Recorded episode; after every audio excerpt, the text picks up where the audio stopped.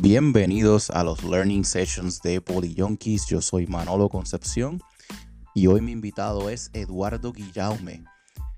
Eduardo ha sido el entrenador en mando de las selecciones nacionales de Chile desde el 2017. Sus responsabilidades incluyen desde las categorías de 14 años hasta la selección adulta femenina. El plan de Eduardo se ha basado en un nivel defensivo donde puedan encontrar una filosofía y sistema desarrollado alrededor de esa fase. Antes de llegar a las selecciones de Chile, Eduardo también era el DT de la Selección Nacional de Colombia.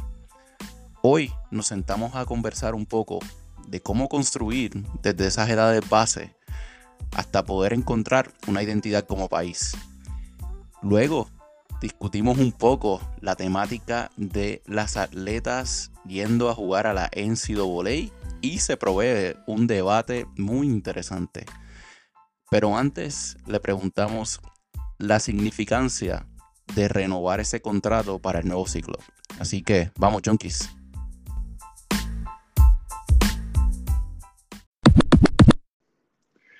Bueno, tenemos eh, en Chile tenemos un punto intermedio que son los Panamericanos 2023 el año que viene, ¿no?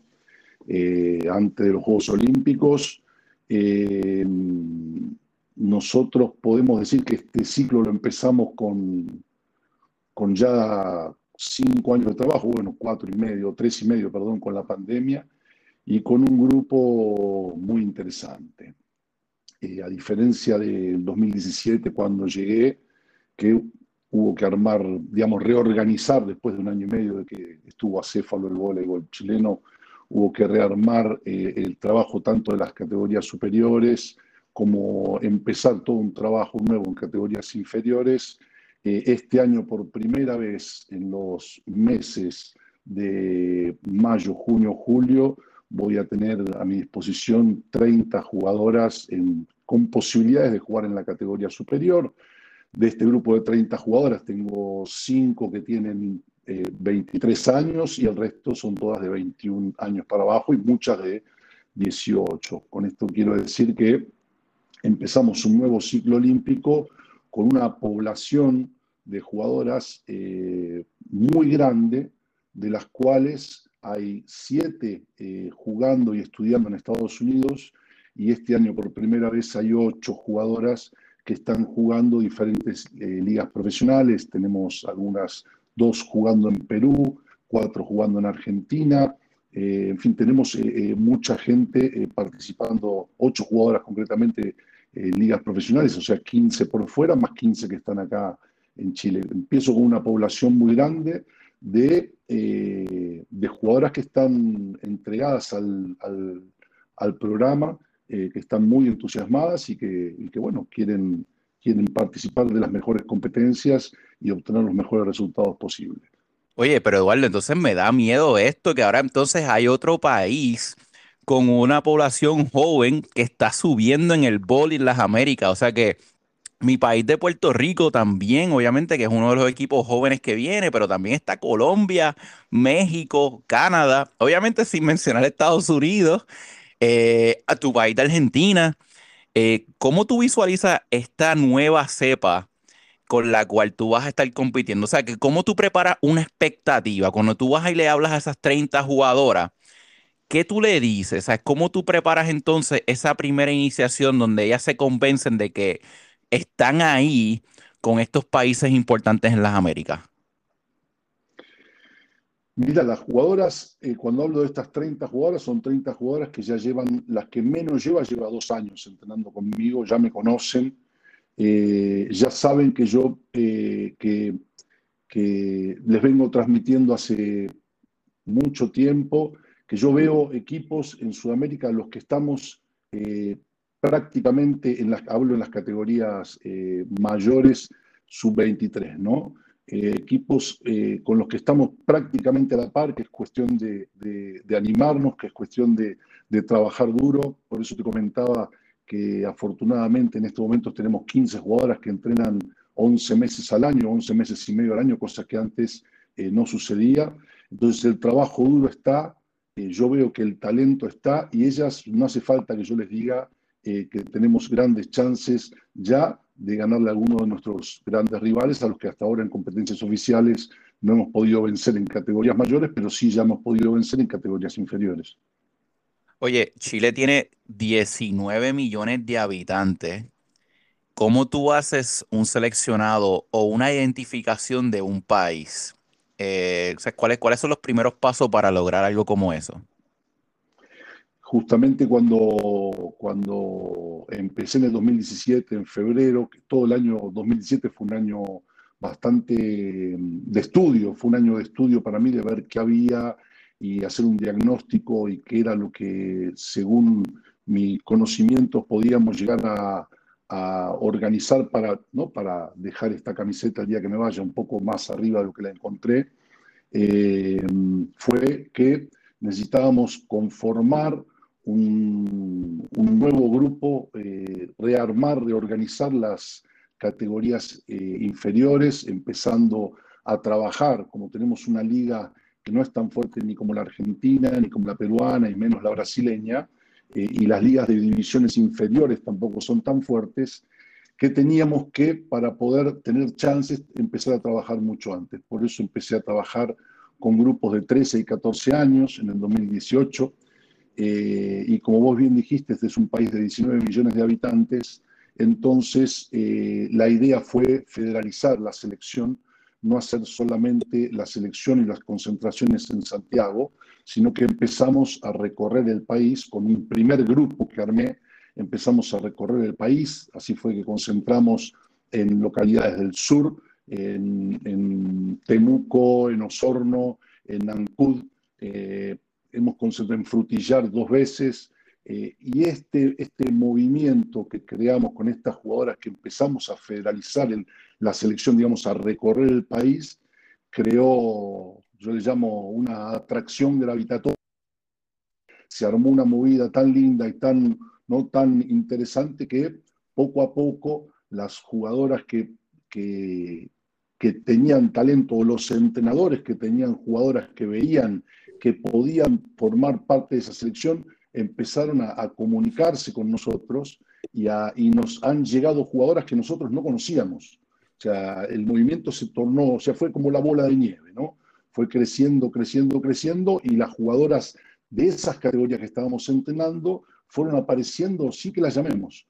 Eh, con lo cual conformamos este grupo tan lindo que, bueno, hoy ya son U20, que no han jugado el U18 por la pandemia, ese sudamericano no se jugó, y que cuando fueron U16 han tenido un, muy buen campeonato cuando fuimos a Perú a jugar el sudamericano y ganamos ¿no? a, Perú 3-0 a la final, primera vez que se ganaba a Perú en un partido oficial, así que fue una experiencia muy linda. Pero justamente la, una de las conversaciones que yo he tenido con este grupo de jugadoras eh, y con mi staff también, que me parecía muy interesante el hecho de poder concentrar y entrenar y tomar contacto con, con diferentes personas de diferentes regiones del país para que realmente su, eh, eh, digamos, cabalmente su país y a la hora de representarlo tuvieran mayor conciencia de qué es lo que esa camiseta representa.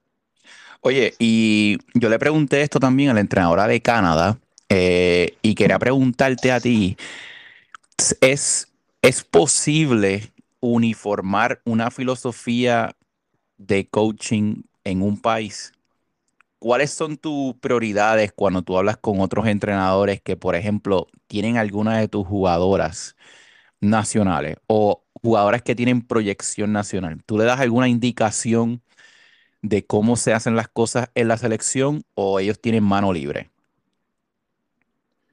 Eh, cuando empezamos, cuando, digamos, cuando llegué, las jugadoras que ya eran adultas, eh, o, digamos, de U18 para arriba, yo fui tomando contacto con los entrenadores, conociéndolos, y de acuerdo al vínculo que establecía con cada uno, tenía, me daba carta libre para hablar un poquito más o un poquito menos y dar mi opinión sobre eh, qué cosas o qué aspectos de el entrenamiento en esa jugadora, a mi entender, se podían trabajar de una manera u otra. Eh, con los grupos que armamos nuevos, con el grupo con este grupo que, que, comenté que fuimos eh, a recorrer el país, a entrenar y hacer concentraciones, de cada concentración, primero, donde hacíamos concentraciones, hacíamos también lo que nosotros llamamos observaciones, ¿no? Concentrábamos una semana en Frutillar, entonces los entrenadores de esa región traían a Frutillar para hacer dos entrenamientos de una hora y media a todas las jugadoras que ellos consideraban que tenían posibilidades de formar parte en esa o en futuras elecciones, porque aprovechábamos también para observar categorías de dos años menores. Entonces ahí fui entrando en contacto eh, mucho más eh, frecuente con algunos entrenadores y a las jugadoras que yo entrenaba en esa concentración, de cada una armaba un informe teníamos un, tengo un formato de informe, se lo pasaba al entrenador y con todos los entrenadores hablaba de cuáles eran los aspectos, según mi criterio, que deberían eh, trabajar esas jugadoras y en qué deberían mejorar, eh, digamos, a corto plazo, a mediano plazo y después a largo plazo realmente no lo, no lo hablaba. Y después, eh, con respecto a si se puede uniformar el trabajo a nivel nacional, mi experiencia me, dice que es muy difícil porque los entrenadores de cada país, yo puedo hablar de la realidad de Argentina, de Colombia y de Chile, tienen cada uno sus necesidades eh, diferentes, eh, inclusive los tipos de entrenadores en los países son diferentes, no sé cómo será Canadá, eh, sí te puedo decir que en Argentina eh, y, en Chile difieren mucho los centrados de un país a otro. Entonces, como las necesidades son diferentes, es muy difícil eh, uniformar el tipo de trabajo, eh, los sistemas de juego y todas aquellas cosas que hacen al desarrollo de las categorías inferiores. ¿no? Oye, Eduardo, y te pregunto, ¿cómo Chile te ha cambiado? ¿Qué Chile ha hecho de Eduardo Guillaume en términos de su filosofía de coaching? ¿Qué tipo de adaptaciones has tenido que hacer en respecto a una nueva cultura, nuevas personalidades eh, y quizás pues una nueva versión sobre ti? Eh, bueno, primero tuve, tuve la, la, gran fortuna, la suerte de que, de que después de este año, después de ese año 2017 que te conté que hice una evaluación, eh, la federación a cargo de Jorge Pino, que es el presidente, me apoyara al 100% en mi nuevo proyecto. Y imagínate, eh, Manolo, llegar a un país y que te digan, eh, o sea, yo comentar que para mí había que armar y desarrollar un proyecto nuevo con jóvenes jugadoras y que te digan y que te pongan el país a tu disposición. Para mí era un sueño eh, hecho realidad eh, y con ese, con ese entusiasmo, bueno, salí a, tratar de, eh, de, hacer el mejor trabajo posible, generando no una generación, sino que con la pandemia nos agarró ya con tres generaciones nuevas trabajando. ahora estamos reconstruyendo la 2006-2007 y la 2008-2009, pero cuando nos agarró la pandemia ya teníamos tres generaciones trabajando eh, de muy buena manera, eh, cada una con su entrenador, eh, así que el trabajo fue, fue lindo, fue muy, muy interesante. Oye, ¿y qué pero ¿y qué significa trabajar bien? en los ojos de tu, de tu visión y tu filosofía. O sea, trabajar bien para esas selecciones. ¿Cómo, cómo, cómo eso se representa? Cuéntame. en las categorías que vienen más abajo, eh, la 2008, 2009, 2006, 2007, trabajar bien era eh, generar ese, esa atracción gravitatoria que te comenté, eh, trabajando en manera de concentraciones y recorriendo el país. ¿no? O sea, que, todo, todo el mundo, o sea, todo el volei local sepa que estamos trabajando y, saber eh, o, creer y convencerse de que pueden aportarle a la selección eh, jugadoras eh, que tengan determinadas características. O sea, irradiar esa información que teníamos nosotros a través de las concentraciones de cómo, cómo debe jugar una jugadora de selección, qué características debe tener.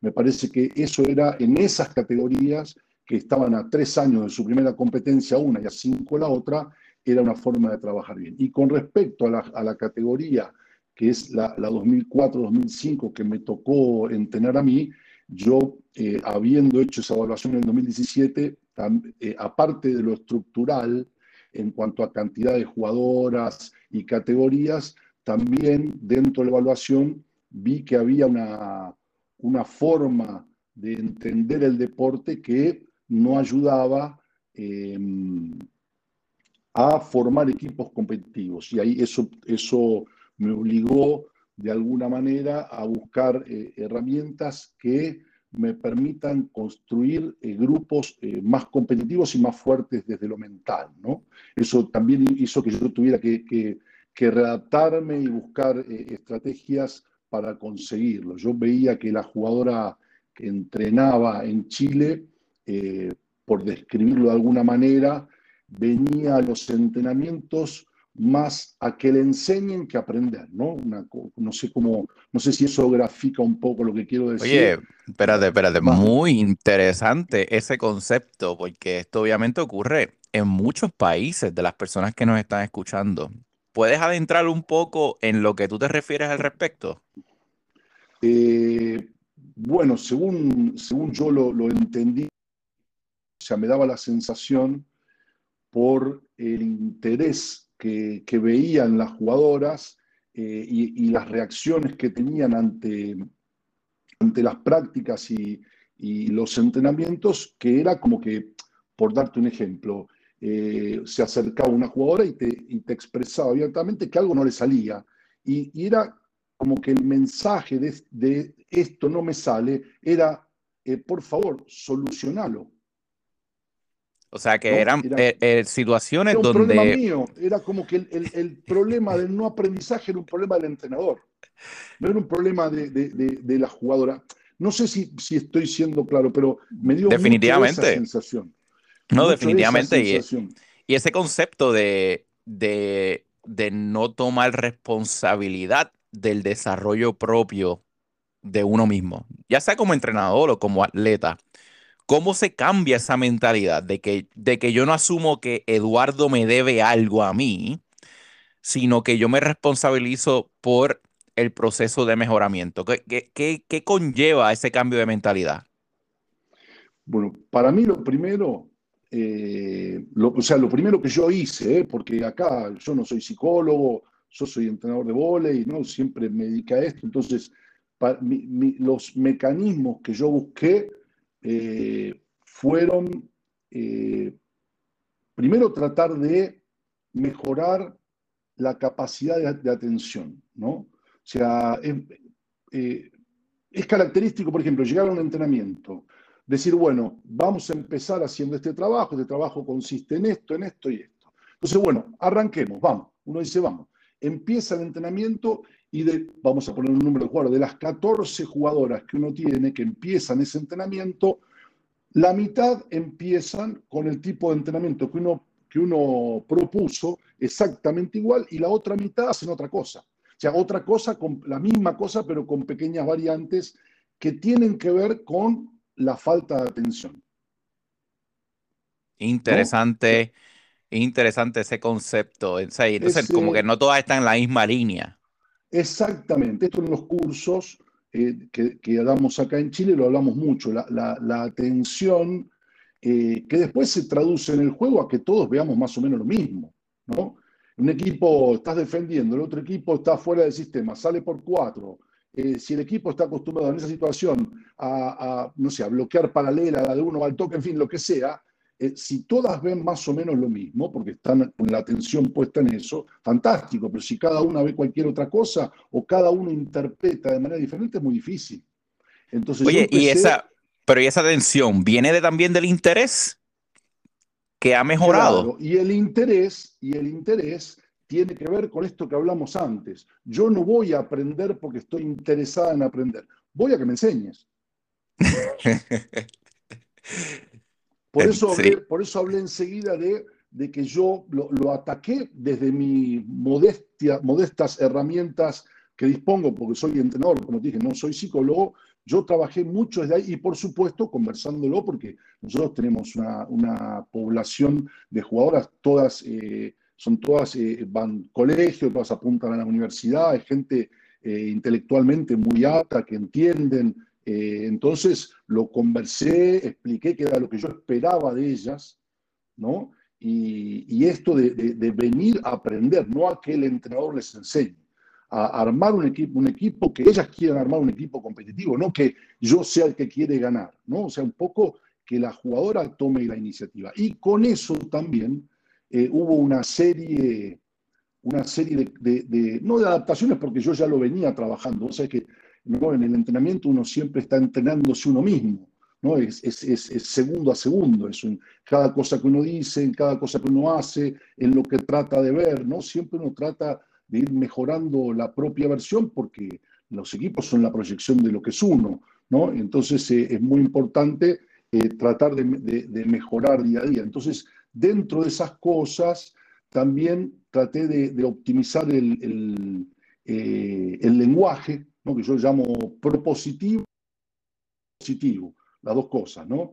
Eh, propositivo de siempre proponer cosas y propositivo, estar a favor de lo positivo, tratar de no decir cosas que, que, no sumen, ¿no? Entonces traté de estar muy pendiente de esas cosas, muy pendiente también de algo que encontré en la jugadora eh, que se encuentra en el voleibol femenino en general y en la jugadora chilena en particular, que era el, terror a equivocarse, el miedo al error, y en categoría formativa, si uno no toma riesgos, no aprende. Entonces esto de, eh, de tratar de entrenar eh, tomando riesgos, porque cuando vayamos a enfrentarnos, y siempre esto también fue una cosa que hice, siempre nombrar nuestros futuros rivales prácticamente todos los entrenamientos. Cuando juguemos contra Bolivia, cuando juguemos contra Uruguay, cuando juguemos contra Perú, cuando, cuando estés en el saque 14 iguales contra eh, eh, eh, Brasil, vas a querer sacar bien y vas a tener que sacar duro porque si no, no ganamos. Entonces, para aprender a sacar duro, para aprender a atacar duro, para aprender a recibir en un momento eh, de, digamos, en un momento álgido de un partido, hay que estar acostumbrado a tomar riesgos. Y eso se entrena todos los días. o sea que tú estás la...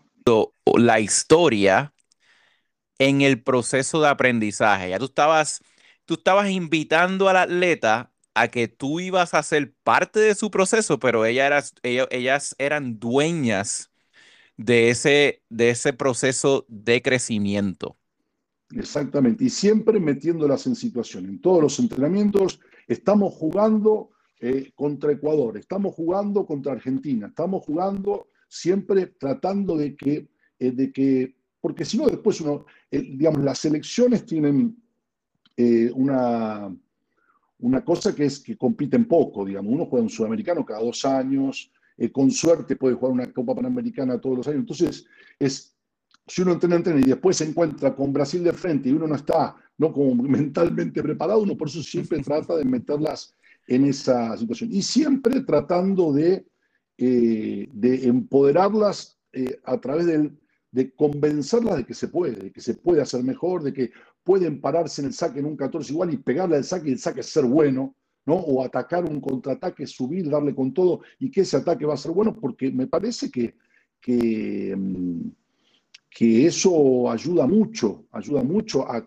equipos que, se tengan confianza, que a la hora, a la hora importante de los partidos en lo que ellos construyeron, no en lo que dice el entrenador, sino en lo que ellos ayudaron a construir. ¿no? Y, cuando hablamos del lenguaje propositivo y propositivo es, pasan situaciones en los entrenamientos que pasan todos los días, que son eh, situaciones eh, que uno no quiere que el equipo maneje de esa manera y es reunirse, explicar si nosotros queremos un equipo inteligente, etc. O sea, siempre tratando de eh, darles el, poder del equipo a las jugadoras y que ellas identifiquen qué son las cosas que quieren para poder llevarlas adelante y las que no quieren, tratar de entrenar de manera de evitarlas. Ve acá, pero y entonces. Desde lo mental, desde lo mental, ¿no? ¿Cómo se balancea esa filosofía de empoderamiento hacia los atletas con tener también la oportunidad mantener un control de lo que es aceptable o no? O ¿cuáles son las metodizaciones entonces que se utilizan para poder mantener ese balance y que la jugadora no convierta, el jugador o jugadora no convierta esta filosofía en simplemente libertinaje? Bien, eh, uno es el que pone, uno es el que va poniendo los límites. Velasco tiene un ejemplo que yo lo escuché hace mil años, que me parece extraordinario, porque grafica esto que me estás preguntando, ¿no?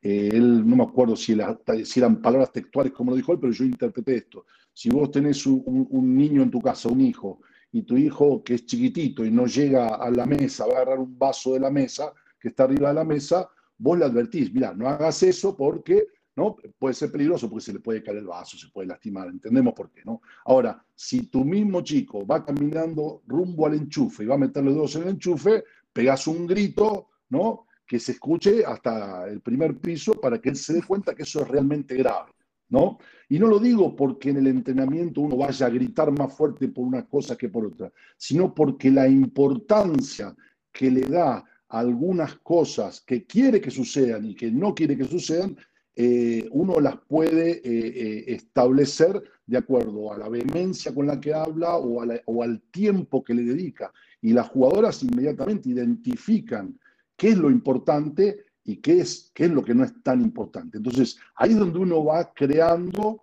el camino por donde el equipo va a transitar, por donde uno quiere que el equipo transite, y seguimos hablando de lo mental, ¿no? O sea que esa parte mental es una de las cosas más importantes que tú has podido trabajar desde el 2017 en tu incorporación con las selecciones nacionales de Chile. Me tocó, me tocó, yo identifiqué, según mi, eh, no, uno, uno hace su propia, yo identifiqué que eso era una parte importante. Y después viene lo técnico. Después viene lo técnico, que también hubo otras cosas que tuve que trabajar, que bueno, eh, que, había que, que mejorar. Eh, dentro de esa parte técnica, dentro de esa parte técnica, ¿cómo te has adaptado a las capacidades fisiológicas con las que te has encontrado en Chile, en diferencia Argentina? Eh, ¿Has tenido que hacer adaptaciones técnicas y de lo que tú has querido eh, ¿Has hecho eh, algunos ajustes debido a la población eh, de capacidades que has visto allá? A ver si te interpreté la pregunta. Sí, hice unos, por ejemplo, Colombia y Argentina, el biotipo es parecido al de Chile. Por ahí un poquito, hay un poquito más de altura en Argentina en general, pero es un, es un tipo de jugadora muy parecido. En, en Colombia eh, el mestizaje le da a, las atletas una capacidad atlética extraordinaria y una atlética en cuanto a la, potencia de la resistencia que es impresionante. Eh, en Chile, eh, una de las cosas que iban a ir de la mano con lo mental, debido al biotipo, a las características fisiológicas de la jugadora, eh, con, el, con los grupos que empezamos de cero, yo le iba a dar, le di, no le iba a dar, le di, una importancia enorme a, la defensa. ¿no? A la defensa. Entiendo, sí, entiendo, defensa del campo, ¿no? Entiendo que eh, Chile, con el biotipo que tiene, por eso no sé si estoy contestando exactamente lo que preguntaste, pero con el biotipo que tiene, yo, eh, como le digo a las jugadoras, las acciones que no tienen que ver con, la altura y el salto, las tenemos que hacer como los demás o mejor. Después, cuando vamos a la red a atacar, a bloquear, vemos. Pero defensa, no puede haber nadie que defienda más que nosotros. O si lo hay, tiene que ser porque pasó en ese partido, pero, pero desde lo volitivo y desde lo cognitivo no puede pasar. O sea, digo cognitivo desde, desde los sistemas de juego y desde la voluntad no puede pasar que nos ganen porque defienden más que nosotros. De hecho, de hecho me fui a Japón a ver a, este Noburo Aihara, el entrenador eh, japonés que había salido campeón del mundo juvenil, para ver cómo entrenaban la defensa, pero bueno, es otro tema. Eh, pero, pero sí, si eh, empezamos el grupo U16, eh, que cuando tenían 14 años empezaron conmigo, las entradas en calor empezaban acostadas en el piso, rollo para un lado, rollo para el otro, eh, rol para atrás, rol para adelante, y de ahí fuimos llegando a las caídas y a la apertura de una pierna de un lado, golpeo con el hombro, y todo fue creciendo desde ahí, desde ahí, desde la defensa, desde, el entendimiento que primero, ¿no? como dice, creo que es Massanti, los italianos Massanti, como dicen ellos, que primero cae el jugador, después la pelota. Bueno, pero una de las cosas que, hace Japón espectacularmente y lo ha hecho seguir subiendo en los rankings y mantenerse relevante, al igual que China, es que también lo han incorporado con su capacidad de jugar fuera de sistema, no solamente efectivamente contra las manos, sino también rápido. Eh, e, ¿Eso ha sido alguna de las incorporaciones que ha hecho debido al, debido al prototipo fisiológico que has visto en Chile? ¿O qué tipo de juego ofensivo se puede esperar de tu país? No, la verdad que no. Juego rápido no. Eh, recién ahora, está bien, volvemos a la pandemia, ¿no? que la pandemia nos quitó un año y medio de trabajo y de competencia. Recién ahora estamos empezando a trabajar la, la pelota que llamaríamos quick, ¿no? Digamos, eh, para ser más descriptivo, en punta, en la punta, con pelota dentro del sistema, con pelota buena, estamos hasta el momento atacando pelota de tres apoyos. O sea, cuando la armadora toca la pelota, la que va por cuatro todavía tiene que apoyar izquierdo, derecho, izquierdo. Y este año quiero cambiar a, ¿no? Ya tener el peso cargado en la pierna izquierda cuando la armadora toca la pelota y que sea derecho, izquierdo, la quick, digamos. Con lo, o mismo, Ajá. Eh, eh, sí, no sé, no sé. Eh, cada quien tiene su nomenclatura. Y las centrales, y las centrales todavía, también por características particulares de las centrales que tengo, tengo una sola que le pega la pelota cuando hace el punto muerto. Las demás todavía le pegan cuando se cae un poquito, ¿no? le falta velocidad al juego chileno, sin duda. Pero, pero en defensa creo que hicimos un buen trabajo. inclusive, inclusive eh, para mejorar la defensa tenemos que mejorar la velocidad del juego, porque los demás equipos nos juegan más rápido, entonces nos cuesta mucho en un campeonato, como esto que te digo, jugamos tan poquito, que en un campeonato readaptar nuestra defensa al juego más rápido nos cuesta un poco, a pesar de que técnicamente, técnica, en cuanto a la técnica individual vamos bien y que tenemos unos sistemas de juego bastante, bastante, eh, que digo que, que lo llevamos adelante bastante bien. Eh, de acuerdo a los números que obviamente tú tienes, eh, en base a eso, tu periodización te dice que a la hora de saber los oponentes que tú tienes que ganarle para que Chile pueda subir los rankings de las Américas, ¿sabes? Y para que Chile pueda ser una potencia mundialista. ¿Quiénes son tus primeras tarjetas, como quien dice? Nosotros tenemos que ganarle a Perú. Eh, estoy hablando de divisiones inferiores, ¿eh? Sí. Estoy hablando, o sea, estoy hablando de, por ejemplo, ahora tenemos eh, Sudamericano U18 y Sudamericano U20. El Sudamericano U18 clasifica tres equipos a Mundial y el U20 clasifica dos equipos a Mundial. Entonces nosotros tenemos que tratar eh, de clasificar un Mundial eh, primero para, para para mejorar la competencia que enfrentamos en el año. Ir a jugar un mundial, eh, ¿no? Te da un roce que evidentemente las jugadoras mejoran mucho. Y lo otro es que el éxito es el que, el que permite que en países como Chile, donde, donde una vez que una jugadora cumple 18, 19 años, lo único importante o lo más importante es estudiar. Eso viene cambiando en los últimos años, ¿no? Pero el problema de Chile era que a los 18 años dejaban de jugar todas, porque había que estudiar.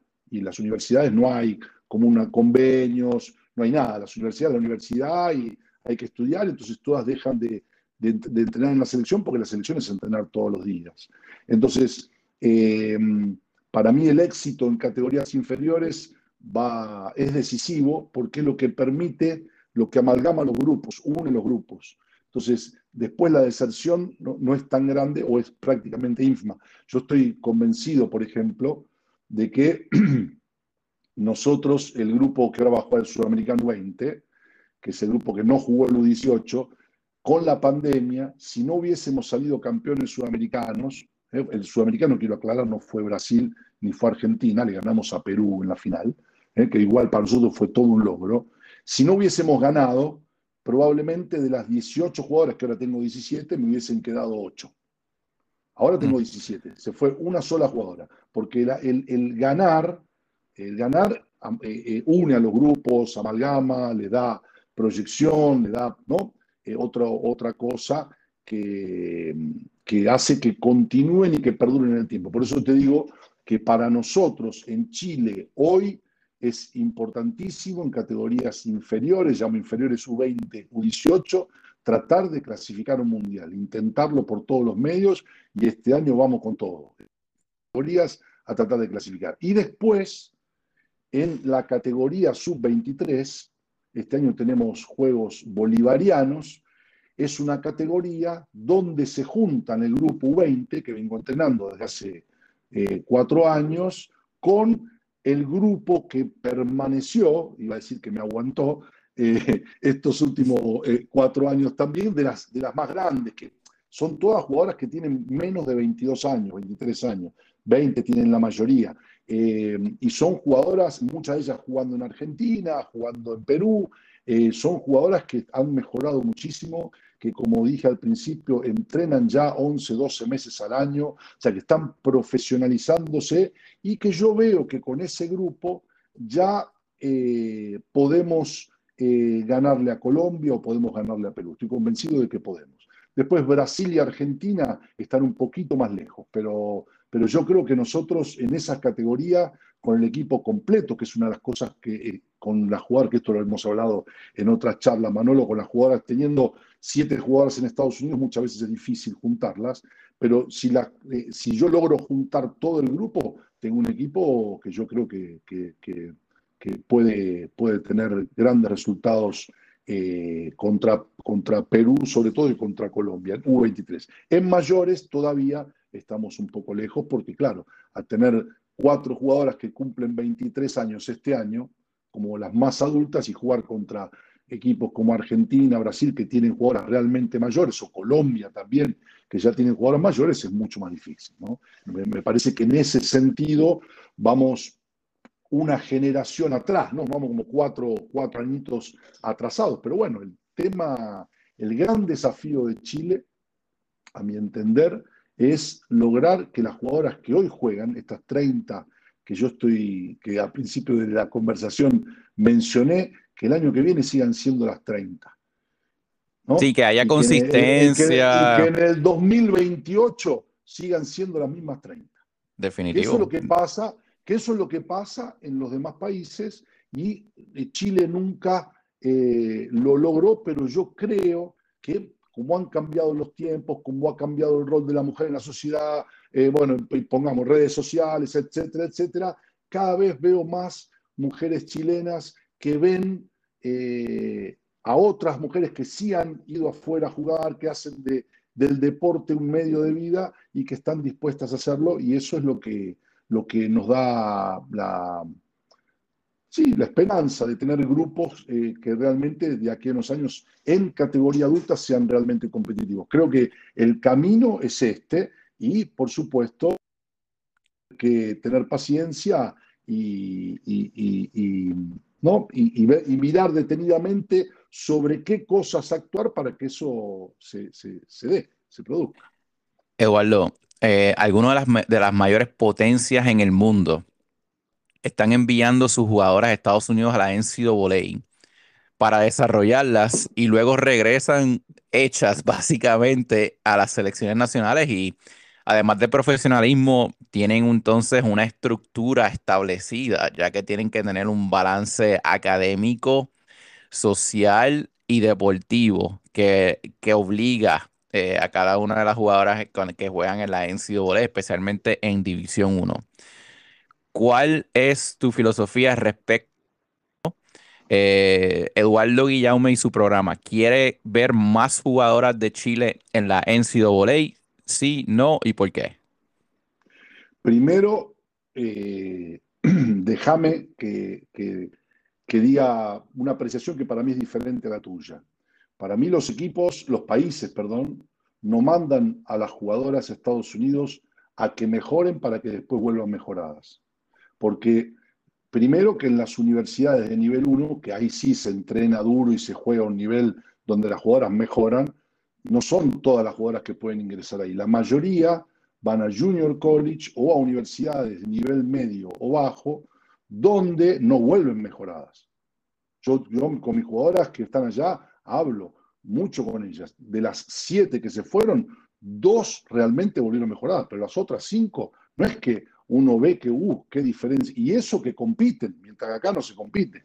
Entonces, yo en eso no estoy de acuerdo. Probablemente, si van a una universidad divisional 1, sí, porque eso es, otro, es un nivel de competencia muy bueno, pero no estoy de acuerdo eh, que en todos lados, o sea, no estoy de acuerdo con, el, con, el, con decir, si van a Estados Unidos, mejoran. Es como dice mi compañero de trabajo y amigo Chichón Nehankin, ¿no? No todos los egipcios saben hacer pirámides. ¿No? no es que van a Estados Unidos, mejoran y, vuelven bien. No, algunas van a Estados Unidos y vuelven y no vuelven mejor.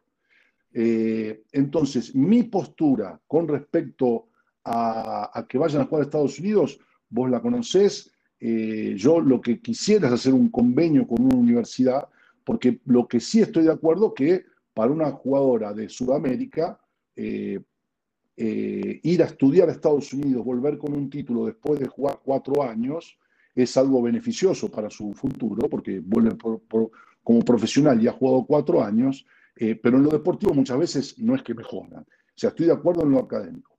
Eh, lo que yo quisiera es conseguir un convenio con una universidad para que las jugadoras puedan ir, estudiar, representar a esa universidad, pero cuando tengamos competencia con la selección, puedan volver. Esto para la gente que está escuchando, que va a escuchar eh, los calendarios de las universidades de Estados Unidos, se pisan con los calendarios del voleibol internacional de selecciones.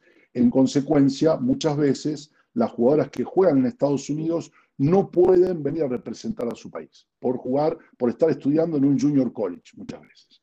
Entonces, eh, por un lado, cuando uno piensa en alguna jugadora, Manolo, para terminar de de contestar la pregunta. Puntualmente, en, algunas jugadoras sí lo justifico, en otras no.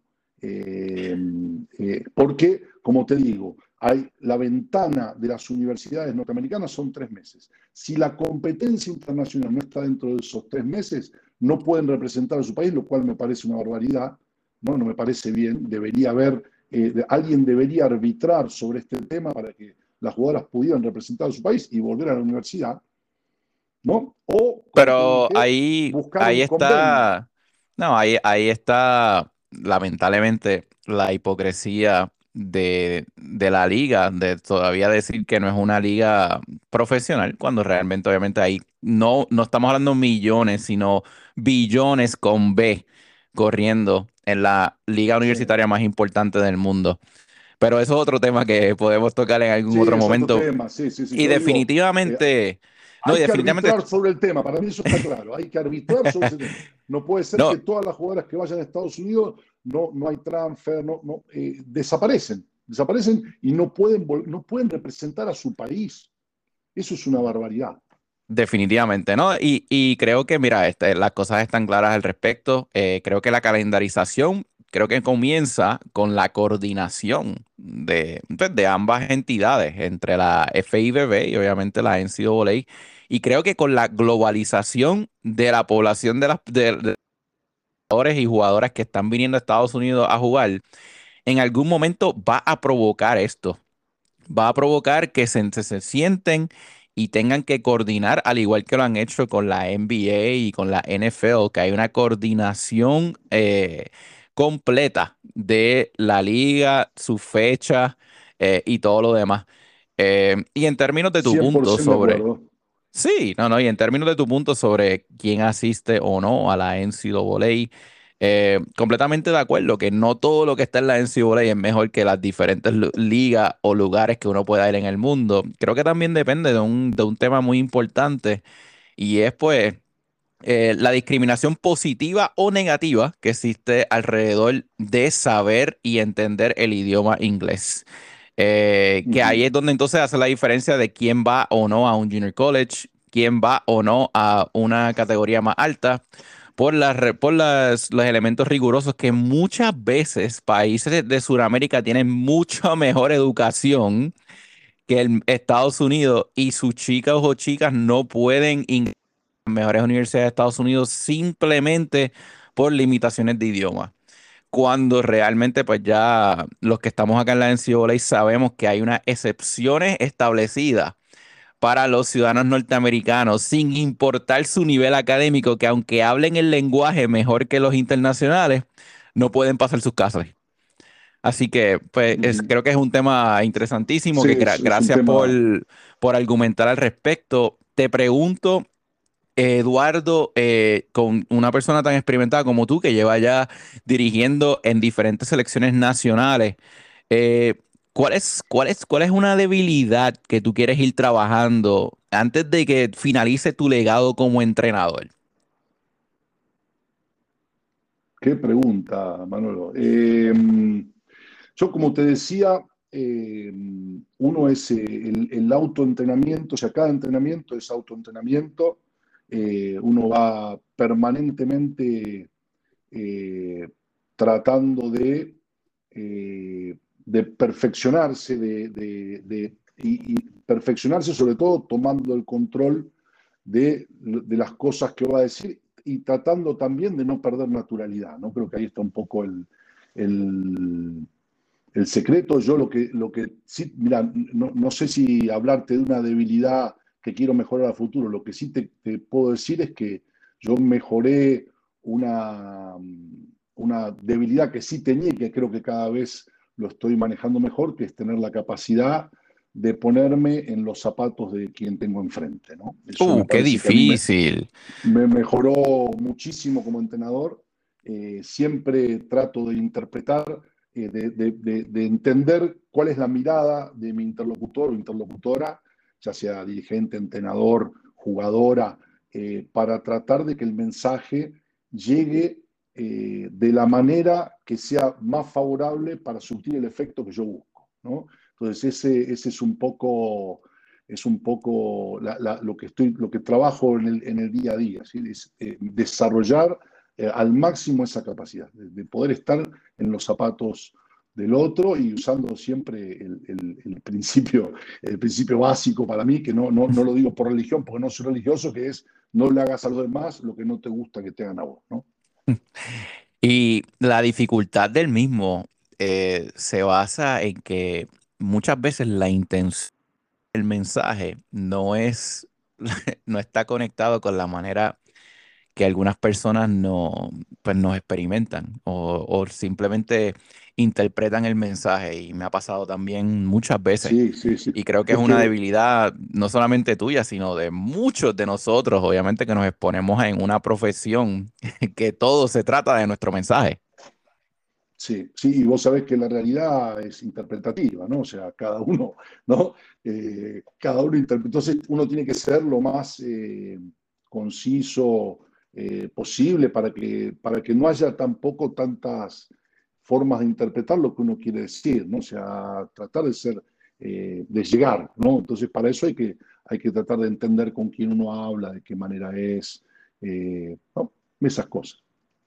Eduardo, y en, tu experiencia en Colombia y Argentina, ¿qué momento te definió como entrenador en esos momentos? Y, o algo que te llevas ahora mismo, donde tú dirías, quizás pudo haber hecho las cosas diferentes o qué bueno que las hice así. ¿Hay algún momento como ese que todavía tú recuerdas y te llevas contigo? Eh, de hacer las cosas diferentes, sí. Un montón de momentos que no, no viene al caso mencionarlo, ¿no? Pero, pero, pero sí, sí, hubiese, cambiaría, cambiaría varias cosas de las que he hecho. En, la, selección argentina, eh, para mí el hecho de haber sido entrenador de la selección juvenil, ¿no? Eh, y después asistente de Horacio Bastit, que es el entrenador de, de Regatas Lima ahora, eh, el hecho de ir al cenar nada más como entrenador, que me hayan designado como entrenador, fue un enorme orgullo.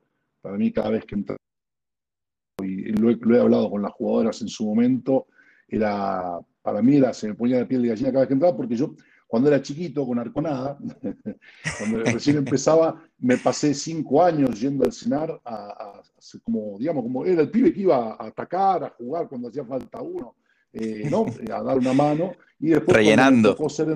claro, cuando me tocó ser entrenador sentí un, orgullo enorme y, eh, y siento que todo ese proceso fue, alimentó mucho a la selección. Realmente nosotros yo uso siempre este término que lo saqué del libro, este legado de los All Blacks, dejamos esa camiseta bastante más arriba de lo que la encontramos. Después, vinieron, después vino Orduna y clasificó a mundiales y olímpicos y volvió a dar otro salto de calidad y ojalá ahora Ferraro le dé otro salto de calidad, pero yo creo que nosotros cumplimos una tarea eh, muy interesante con esa selección y, la verdad que fue muy, muy reconfortante. Después con, Colombia, eh, primero fue también, ¿no? yo entrenaba varones en Colombia, en, Bolívar, en el norte, la capital de, de, Cartagena. Cartagena Indias es la capital del departamento de Bolívar. En Cartagena hay, una, hay, un, hay un señor que creó la fábrica de sueños, se llama José Polchopec, eh, donde eh, primero con sus recursos, después con lo del Estado y ahora de nuevo con sus recursos, porque el Estado ya no le pasa más plata, creó una escuela de vóley que devino en el monstruo que es ahora, y digo monstruo en el buen sentido, donde de ahí han salido jugadoras de eh, jugadoras y jugadores de la talla de Alejandra Marín, Jaycee Soto, Amanda Coneo, en fin, jugadores, bueno, en fin, un montón de jugadores de gran jerarquía. Tuve la suerte de trabajar ahí con los varones, eh, durante tres años y después me nombraron, no fue muy bien con los varones, me nombraron entrenador de la selección femenina en esa ciudad donde en el año 2015 eh, se terminó jugando el sudamericano femenino, hicimos podio, tercer puesto Colombia, donde realmente para mí fue un orgullo muy grande.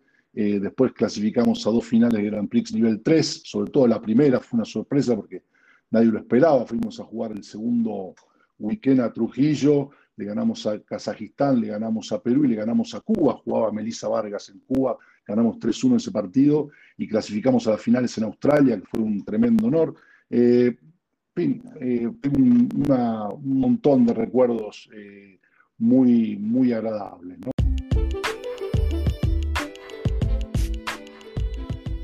Gracias por sintonizar este episodio de los Learning Sessions de Bolly Yonkis.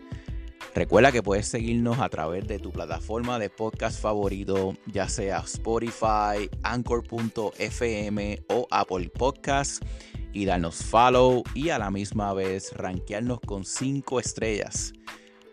De igual manera, puedes también entrar a nuestro website bolillonkis.com, la biblioteca deportiva al alcance de todos, y seguir nuestras redes sociales en Facebook e Instagram. Hasta la próxima.